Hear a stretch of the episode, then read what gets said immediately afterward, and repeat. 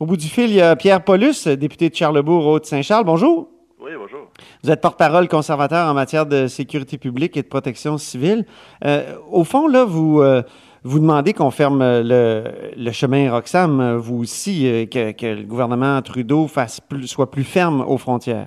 Absolument. Depuis, depuis trois ans, nous, dans le fond, depuis janvier 2017, quand M. Trudeau a fait son fameux tweet invitant tout le monde à s'en venir au Canada, euh, le problème n'a jamais cessé. Nous, on a toujours demandé de notre côté, de, parce que c'était un problème d'entente internationale, l'accord des pays tiers sûrs, là, entre le, le, Canada et les États-Unis, qui avait une, en anglais, on dit un loophole, une brèche, dans, dans le fond, dans l'entente. Fait que les gens passant par le chemin Roxham euh, peuvent demander l'asile. Tandis que s'ils se présentent à un poste frontalier régulier comme à la colle, ben, à ce moment-là, ils seraient automatiquement refusés et retournés aux États-Unis.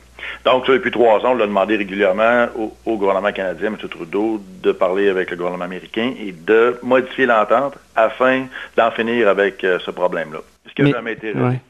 Mais là, actuellement, il y a un risque sanitaire. C'est, la donne a changé. C'est peut-être en. Est-ce que pourquoi ne pas simplement euh, renvoyer ces gens-là aux États-Unis, les empêcher de mettre le pied euh, sur le territoire canadien? Ben, c'est ce qu'on demande depuis hier officiellement, même si l'entente, euh, même s'il y a une brèche dans une entente internationale, compte tenu de la situation euh, sanitaire, compte tenu que toutes les barrières sont fermées, que même les Américains, avec leur passeport, peuvent même pas venir au Canada. Je veux dire, il est inconcevable qu'il y ait des gens qui décident comme ça de traverser, de continuer à traverser à Roxham, avec les on a assez de s'occuper de notre propre territoire, on a assez de s'occuper des Canadiens qui sont encore déployés à l'étranger, qui ont de la difficulté à revenir chez nous.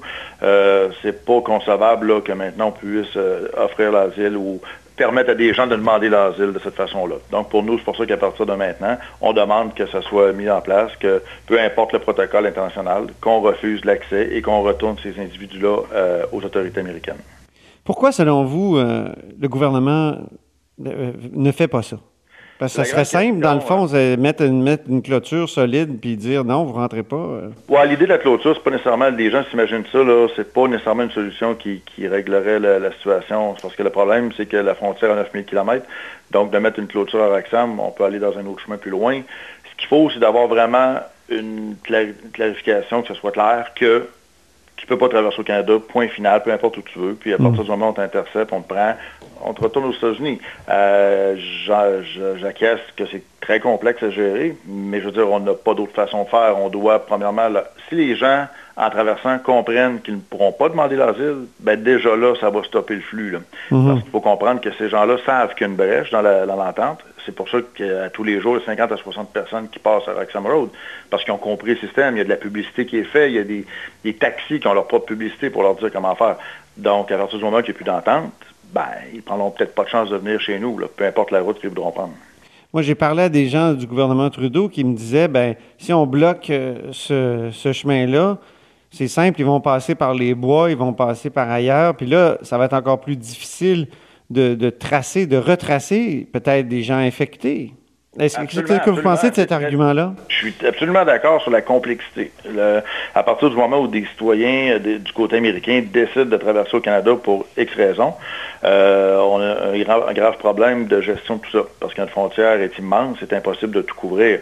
On s'entend là-dessus. Par contre, euh, tout ce qui arrive à Roxham, on peut les accueillir, mais en les accueillant, au lieu de leur donner la permission de faire une demande d'asile, les, les embarquer dans un système qui va prendre 7 à 8 ans à régler, on peut tout simplement leur dire, non, écoutez, euh, ça ne fonctionne pas au Canada, maintenant, les règles ont changé et on vous retourne aux États-Unis. Donc, à partir du moment où on y va de cette façon-là, progressivement, tout simplement les intercepter en leur disant, on vous retourne, on appelle les Américains de les chercher. Là, après ça, est-ce qu'ils vont tenter de traverser par les bois? Ça, on peut pas, on peut pas le prédire. Mais une chose est sûre, à un moment donné, euh, il y a même des citoyens américains qui sont, qui sont américains, là, pas des, demandeurs d'asile, qui commencent à vouloir passer par le chemin Roxham parce qu'ils veulent avoir le système de santé canadien.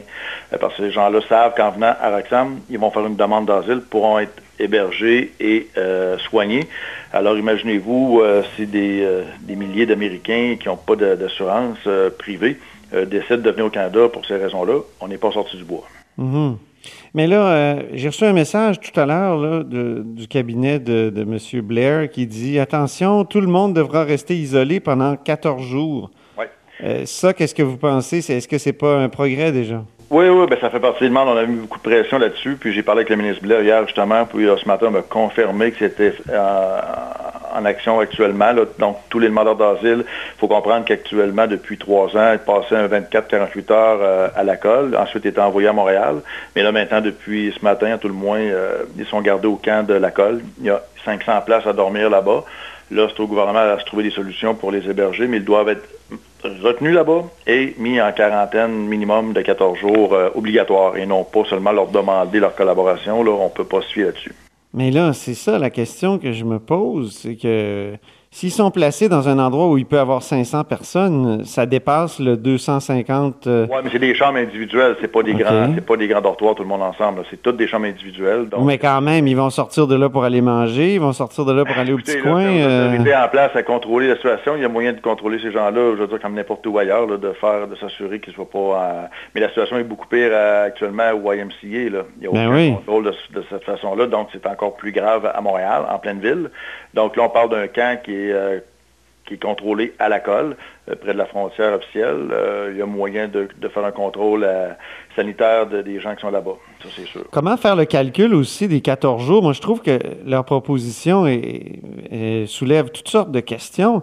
Parce que quand on, arrive une journée, on ne faut pas qu'on soit mêlé avec une cohorte qui est arrivée la veille. Il faut chacun a son décompte, là, je veux dire. euh, c'est une logistique, mais les arrivées sont très bien contrôlées. Chaque personne est identifiée, chaque euh, chambre est allouée, donc on a, euh, on sait très bien à quel moment, à quelle heure que chaque personne est arrivée. Donc je pense que c'est, il y a 150, faut pas oublier, hein, il y a 150 personnes sur des chiffres de 8 heures qui travaillent à la colle depuis trois ans, des équipes de la Croix-Rouge, des compagnies de sécurité, les gens des services frontaliers de l'immigration et énormément de personnel là-bas dans les différents bâtiments autour qui, s'occupent de tout ça. Donc, je pense que ce c'est pas si complexe que ça à mettre en place des mesures adéquates. Ouais. Moi, j'en fais une quarantaine actuellement, là. Ah, c'est pas facile. Puis j'ai ma fille, euh, ma fille qui en fait une, tu sais, euh, on est dans une maison qui est pas la mienne, je suis ailleurs, puis déjà, je trouve ça compliqué parce que quand on va dans la cuisine, il faut pas justement qu'on qu'on se, se, contamine. Alors, il faut tout nettoyer. Euh, à part, euh, je ne sais pas comment des migrants dans un camp de, fortune peuvent respecter vraiment les vraies règles de, de, de, la quarantaine. Plus camp de fortune, il faut voir les installations. Je suis allé physiquement trois fois là-bas.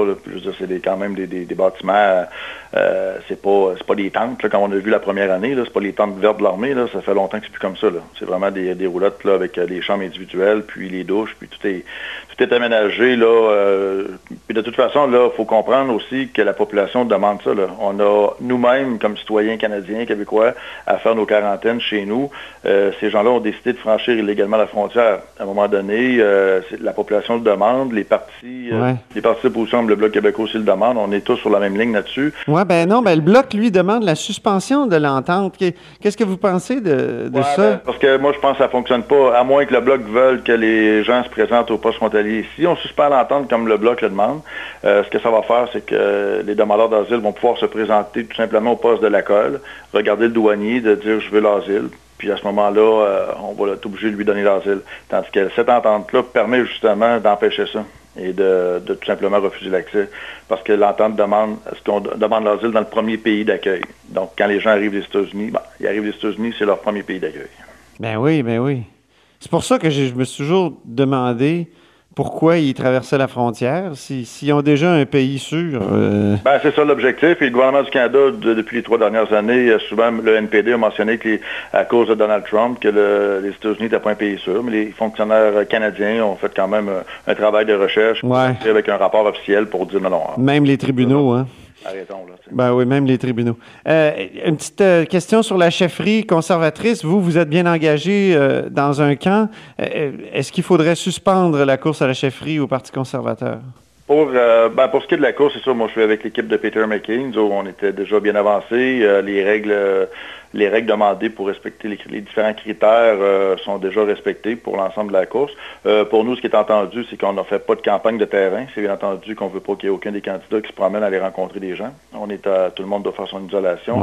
Euh, par contre, point de vue des politiques, avec les médias sociaux, il y a toujours moyen de parler aux gens. M. McKay a fait des des conférences, au lieu de faire un rassemblement avec 200-300 personnes physiques, on fait de la vidéoconférence, les gens pouvaient se brancher, donc on fait des, rencontres comme ça pour Toronto. Il y a moyen de continuer à passer notre message dans les prochaines semaines, puis le vote est le 27 juin, donc il reste quand même encore quelques mois. Et pour nous, pour l'instant, je crois que le plus important pour le Parti conservateur, c'est d'avoir un chef avant le, avant le début de l'été. OK, donc pas de suspension de la campagne. Euh. Ben, le comité, bon, c'est pas moi qui décide, hein, bien entendu, c'est euh, le comité qui est en place qui, gère euh, pour la course à la chefferie pour le Parti conservateur. ces gens-là ont décidé de ne pas suspendre pour l'instant. Très bien. Ben merci, Pierre Paulus. Au revoir. Merci, au revoir. Alors, Pierre Paulus est député de Charlebourg, Haute-Saint-Charles et porte-parole conservateur en matière de sécurité publique et de protection civile. Vous êtes à l'écoute de là-haut sur la colline.